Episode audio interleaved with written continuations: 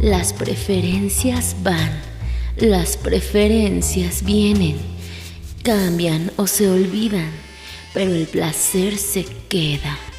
Placeres textuales, porque leer y escuchar se sienten rico.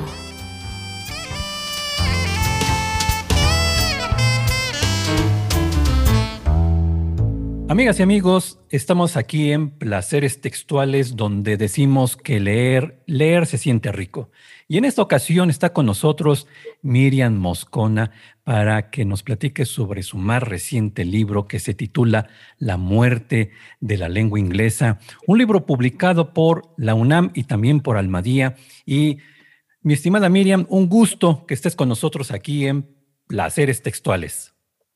Es un placer estar en los placeres. Y pues este libro que, del cual vamos a platicar, pues es un acercamiento, tu acercamiento a un tema que es el tema de la muerte. El título dice La muerte de la lengua inglesa, que ya nos va sorprendiendo porque, bueno, si entendemos que la lengua inglesa es la lengua más hablada del planeta, de repente que aparezca un libro que diga la muerte de la lengua inglesa, pues nos sorprende. Eh, mi primera pregunta, Miriam, eh, ¿por qué acercarse al tema de la muerte en general, de la muerte inglesa? Ya después hablaremos que te acercas a este tema de la muerte de la lengua inglesa a través de la muerte de escritores y escritoras que trabajaron, que crearon a través de esta lengua, la lengua inglesa. Pero, ¿por qué acercarse a la muerte a través de la poesía? ¿Qué herramientas te da la poesía para acercarse a este tema, acercarte a este tema de la muerte y de la muerte de escritores y de escritoras en lengua inglesa? Bueno, eh, la muerte creo que es uno de los grandes temas de la literatura en general y de la poesía en particular. Eh, Miguel Hernández tiene un poema muy conocido que dice, llegó con tres heridas, la de la vida, la de la muerte, la del amor.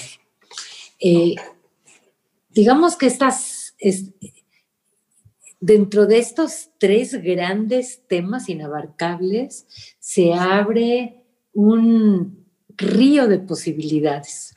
El tema de la muerte ha estado presente desde que yo era muy joven en el primer poema de mi primer libro ya se habla de eso.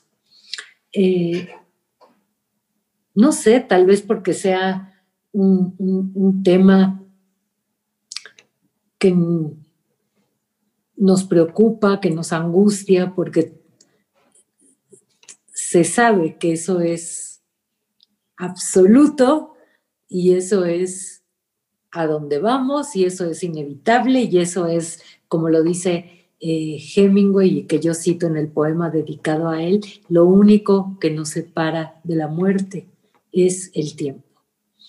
Eh, yo lo que no sabía al escribir este libro es que un tiempo después, cuando fuera a ser publicado, la muerte, y ahí ya sin ningún sentido del humor, porque en el libro creo que sí lo tiene, eh, la muerte sería un tema de todos los días, de todas las noticias, eh, de un registro constante, de un dolor constante, meterse a una red social es como caminar entre las tumbas de un cementerio. Bueno, eso es, es terrible y es una casualidad que desde luego no calculé. Eh, bueno, como quién iba a calcular una pandemia de este, de este tipo y de este arrastre. Eh, yo me planteé escribir un libro sobre el momento de la muerte de escritores queridos. Los escritores de lengua inglesa son escritores que han influido en mi gusto, en mi formación y que eh, creo que no existe una comunidad lingüística eh, tan influyente en los poetas mexicanos como la poesía, sobre todo la escrita en los Estados Unidos. Muchos poetas mexicanos se han dedicado a traducir poetas eh, del país vecino. se han hecho numerosas antologías. Bueno, no sé, desde Salvador Elizondo, Octavio Paz, eh, hay una antología importantísima de, la poesía estadounidense, traducida solo por poetas mexicanos y que es un, proyecto lindísimo que se publicó hace algunos años eh, por un crítico de poesía neoyorquino que se llama Elliot Weinberger, poeta, él, o sea, él tiene una mirada hacia la poesía muy importante y, convocó a estos poetas mexicanos a, a, traducir a los poetas estadounidenses. De modo que su presencia es una presencia muy vigorosa, además es una poesía increíble, una poesía eh, que, nos, que nos ha enseñado mucho, sobre todo dentro de la tradición de la poesía hispanoamericana que tiende a cierta retórica y que, que es así como pues tiende a ser, digamos, más barroca, más, a veces también más ampulosa, a veces,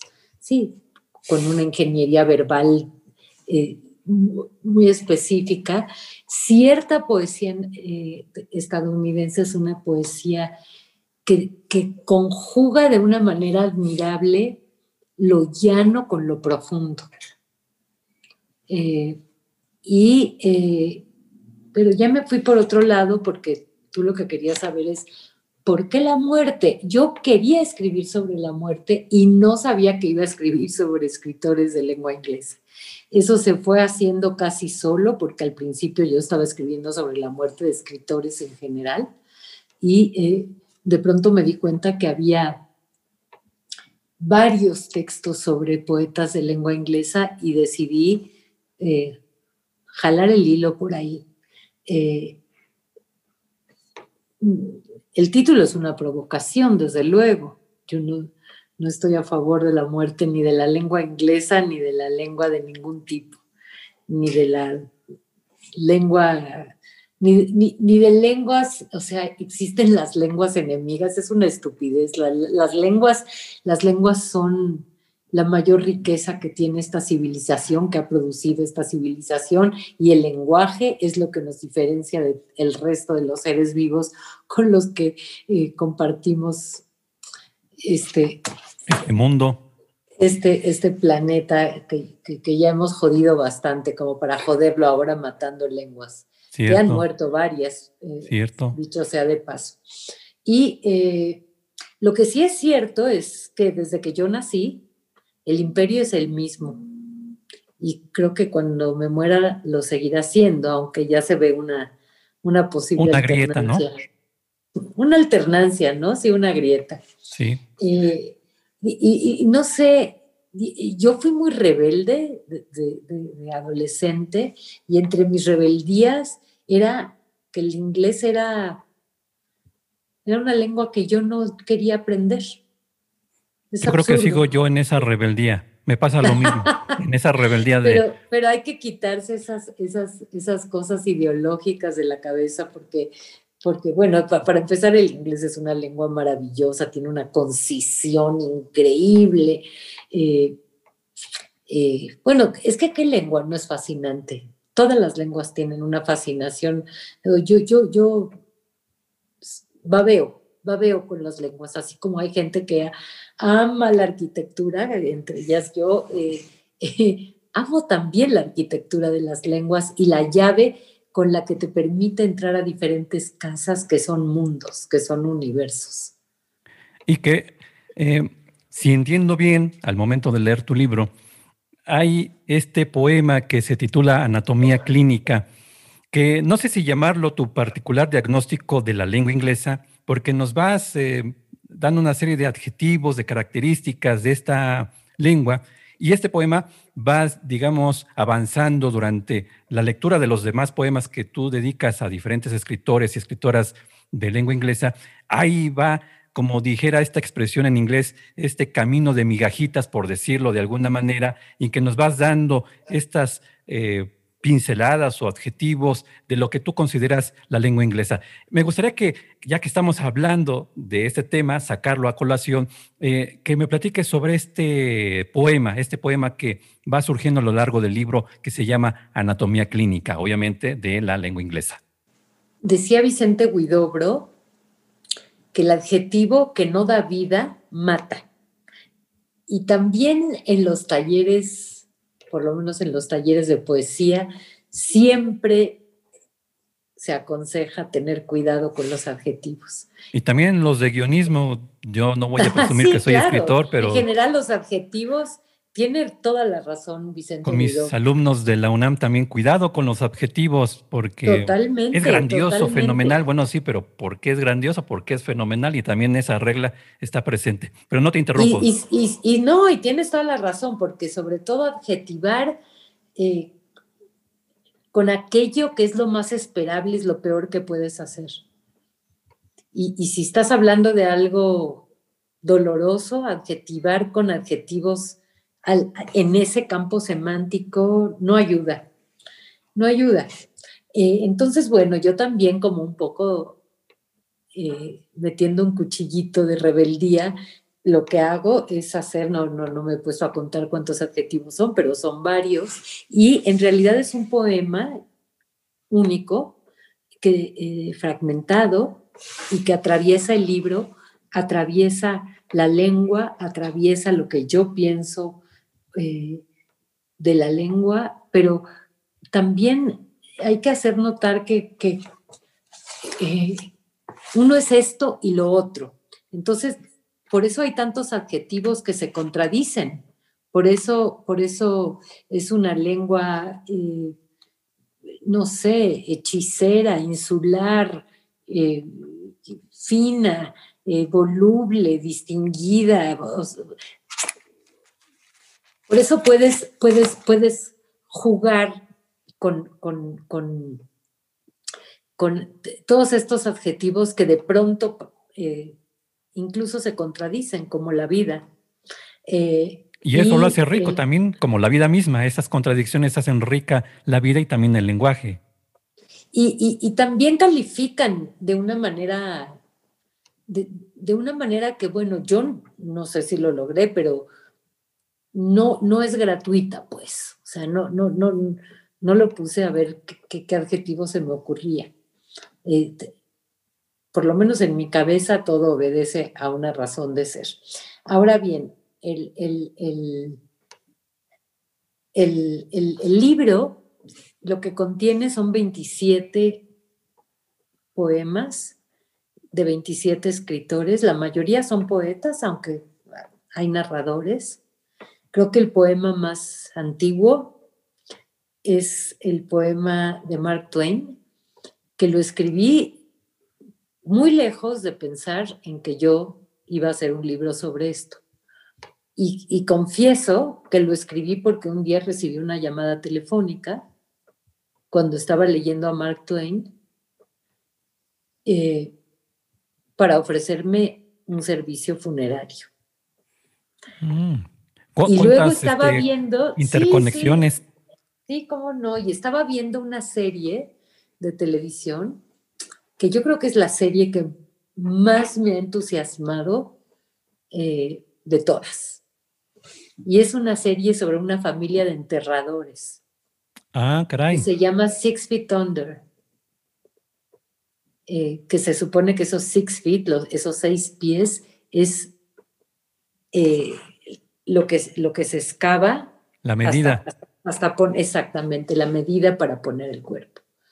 Eh, pero eso son pequeñas anécdotas que no tienen eh, mayor importancia. Yo te las estoy contando como un, como un agregado, digamos, al génesis de, de, este poema.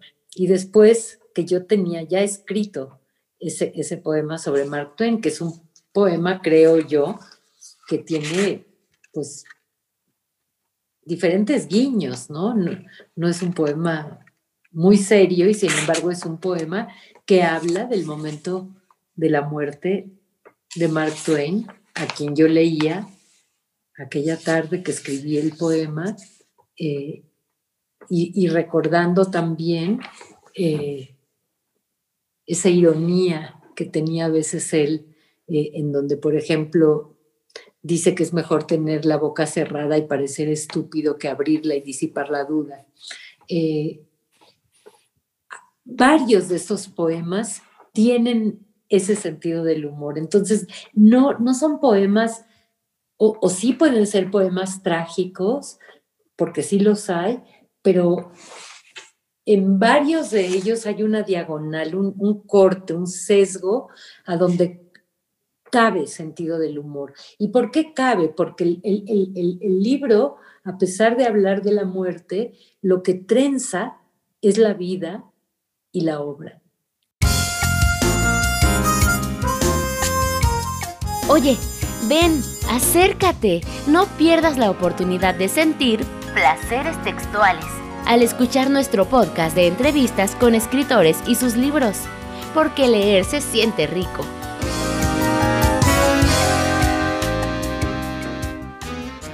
Y ahí quiero insertar una pregunta, porque precisamente al momento de leer tu, poemario, este poemario, La muerte de la lengua inglesa, y poniéndome a reflexionar, bueno, eh, ¿qué pasa o qué tendría que pasar para que una lengua, no solamente la lengua inglesa, sino una lengua muriera, obviamente está la cuestión de que si se deja de hablar, pues esa lengua va desapareciendo. Pero también me surgió la idea, ya tú me dirás eh, si la compartes o no, mi estimada Miriam, en el sentido de, eh, de repente me da la sensación de que mm, precisamente cuestiones o características como el humor, la ironía, el sarcasmo, dejamos de apreciarlos en la lengua. Y de repente si uno lanza un guiño, como tú decías hace un momento, guiños que pueden tener cierto sentido del humor o de ironía y sarcasmo, de repente como que nos ponemos muy, no sé si literales o conservadores, no sé cómo llamarlo, y de repente ya no nos permitimos la sonrisa, o no nos permitimos el sarcasmo para expresarnos o la ironía, y queremos que el lenguaje sea literal, o sea, si es A, es A, si es B, es B. Y de repente esa riqueza que nos posibilita el lenguaje la empezamos a hacer a un lado, a desaparecer o asesinarla, porque hay que ser literales. Y no lo digamos en otros terrenos de redes sociales en que uno quiere decir alguna frase y se toma a rajatabla, literalmente, y de repente que ya no se aprecia el humor, que ya no sirve la ironía, que ya el sarcasmo no es válido. Eh, ¿Cómo percibes esta parte, mi estimada Miriam? Mira, la literalidad, que es un mal de nuestro tiempo, es la peor enemiga, primero, de la poesía. Aquellas mentes ultraliterales, yo te aseguro que no pueden con la poesía, no la entienden.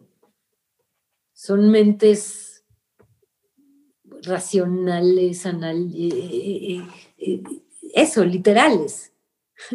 Entonces, tú dime cómo puede caber también dentro de la ironía la literalidad. Si muchas veces las sentencias irónicas generalmente son sentencias que van al sesgo de lo que quieres decir, ¿no? Dices casi lo contrario. Eh, sí, y mira que yo creo que México es un país, no, si algo nos salva aquí es, es el sentido del humor. Tenemos un humor maravilloso porque, digo, a veces... Y de todos los colores, eh, negro, blanco, las cosas Están pasando, ¿a poco no? Están pasando en su momento y ya las mentes pa, pa, pa, pa, generan y generan y generan y no pasan ni cinco minutos cuando ya te llega en la red, ahora que hay tanta red social, pero bueno, antes no había y de todas maneras se generaba eh, eh, toda esa cantidad increíble de todo, ¿eh? no nada más en el lenguaje, también en los objetos, también en las concepciones trascendentes, en la muerte misma, la muerte de azúcar, la muerte que te comes, la muerte que lleva tu nombre y la metes a tu boca, la muerte que le regalas a alguien. El Día de Muertos es, para mí, es, mi fiesta favorita, sin lugar a dudas. La muerte que eh, sabe rica. Y sin embargo es terrible, es terrible. La, muerte no es algo, no es algo que suela celebrarse. Y a veces me llama la atención cómo en los pueblos eh, y, entre gente humilde saben qué hacer con ese dolor y con el duelo, más que en, en medios más sofisticados, por decirlo de alguna manera. Saben qué hacer con el dolor. Eh, en fin, eh, mi, intención aquí también es rendirle homenaje a escritores que quiero, que admiro, que me han formado y que agradezco que existan y, y que, bueno, parece también que yo anduve cazando historias este, de, suicidas, de, de, dipsómanos, pero no, no es que anduve a la casa, es que eh, ahora sí que es lo que hay. no, no nada más es lo que hay, pero sí, sí, sí hay, sí hay un conjunto en, en este eh, breve libro de 27 poemas, de 27 escritores, varios finales así de trágicos y algunos muy paradójicos, muy. Por ejemplo, Robert Lowell, que que, tantas veces se preguntó acerca de la muerte, su vida terminó en el asiento trasero de un taxi mientras iba a visitar a su esposa en Nueva York, a su, a su ex, no a su esposa, a su ex, y llegó a visitarla muerto. Eh, Quiso ser original el estimado Robert, ¿no? Quiso ser original. No, pues, sí, qué bárbaro, qué bárbaro. ¿Cómo, ¿Cómo, le hago para sorprenderla? Pues ya a lo mejor las flores, el cariño ya no es suficiente, pues entonces, pues mejor llego ya difunto. No, a veces me pienso en el chofer que tenía la dirección de la esposa y que llevaba atrás un cadáver. Cierto. Sí, qué fuerte, ¿verdad? o luego, por ejemplo, la historia de otro poeta, un poeta que murió muy joven, Hart Crane, que se echó por la borda de un barco en el Golfo de México eh, y que era el hijo del inventor mundial del salvavidas. Dime si no es increíble. De un humor, como insisto, tenemos un humor de todos los colores, de todas las gamas. Eh, vaya anécdota, ¿no? Muere ahogado y su padre es el inventor del salvavidas. Vaya, qué contraste. Sí, increíble. Un padre ultra cruel. Entonces en el poema yo juego y recreo que si no fuera por eso, él iría con ese pinche salvavidas a encestárselo en la cabeza y en la cintura fofa de ese padre maltratador que, que, que, mandó a su, a su pareja, la madre de Hart Crane, a una ambulancia y que seguramente eh, influyó tanto en, en, en, la dipsomanía de, de Hart Crane. Claro. Y, Porque ya sabes que la infancia es destino, la frase no es mía. Sí, y yo le agregaría una, no sé si eh, nadie me la haya copiado, pero yo digo que si infancia es destino, infancia es destino, y además también pone piedras en el camino, ¿no? Ahí tratando de hacer una pequeña rima, ¿no? Infancia es destino y pone piedras en el camino. Y mi estimada eh, Miriam, hace un momento, pues, este, decías que no, no era tu intención eh, recabar historias de suicidio, en fin. Y aquí quiero conectarlo con un, un poema que está dedicado a Anne Sexton eh, porque hay una frase que me, obviamente de todas las frases que tú nos compartes en tu libro La muerte de la lengua inglesa, hay una que dice que una escritora es esencialmente una espía. Y aquí quiero preguntarte, eh, y que ya lo estás comentando a lo largo de la entrevista, pero eh, ¿cómo fue tu labor de espionaje, mi estimada Miriam, para ir viendo estos revocovecos y estas anécdotas de estos escritores y estas escritoras para entonces convocarlos o invocarlos y ahí surgir o ir eh, creando estos poemas que dan origen a la muerte de la lengua inglesa. ¿Cómo fue tu labor de espía ante estos eh, escritores, ante estos eh, autores, autoras? Ciertamente. La frase está en cursivas y la frase es, o el verso es de, de Anne Sexton, pero yo me cobijé con ella tal como tú lo estás mencionando, porque yo también fui una espía al ser una escritora y meterme adentro de las vidas, y de las obras. Digo, yo, yo no sé, no, no, creas que soy un, una lectora que, que, que esté tan eh, eh, a favor de, estar hurgando adentro de... La, un escritor a dónde está vivo? ¿Está vivo en, su biografía o, en su obra? Yo creo que uno puede leer perfectamente la obra de un artista sin saber absolutamente nada de él y ahí está todo, está toda su vida, todo su, su, universo está allí. Eh, pero por más que sea un asunto espinoso, el, meterse adentro de la vida de los escritores muchas veces nos alumbra. Eh, alumbra de otra manera, vamos a decirlo así, después eh, nuestra lectura de, su obra. Eh, además, yo adoro las biografías, es un género que me encanta.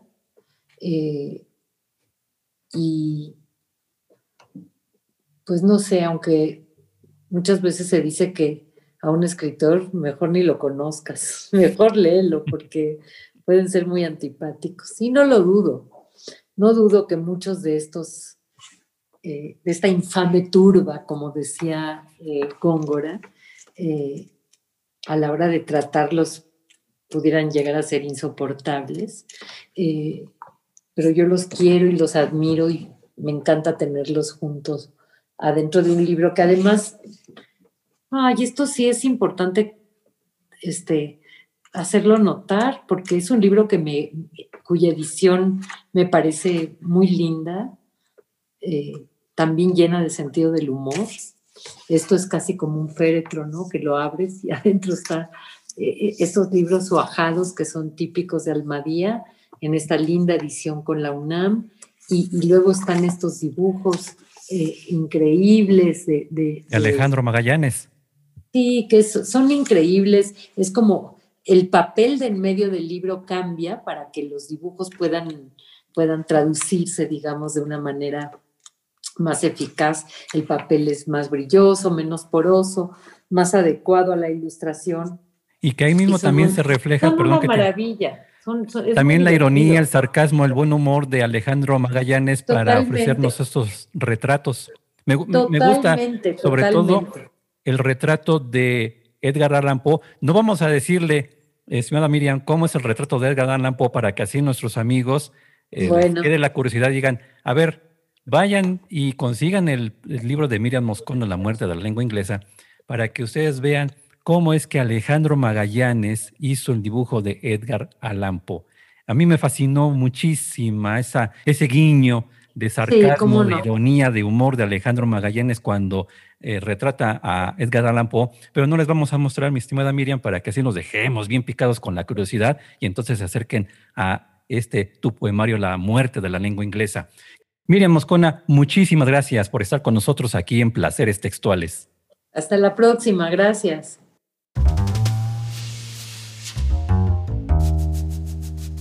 Las preferencias van las preferencias vienen, cambian o se olvidan, pero el placer se queda. Placeres textuales, porque leer y escuchar se sienten rico.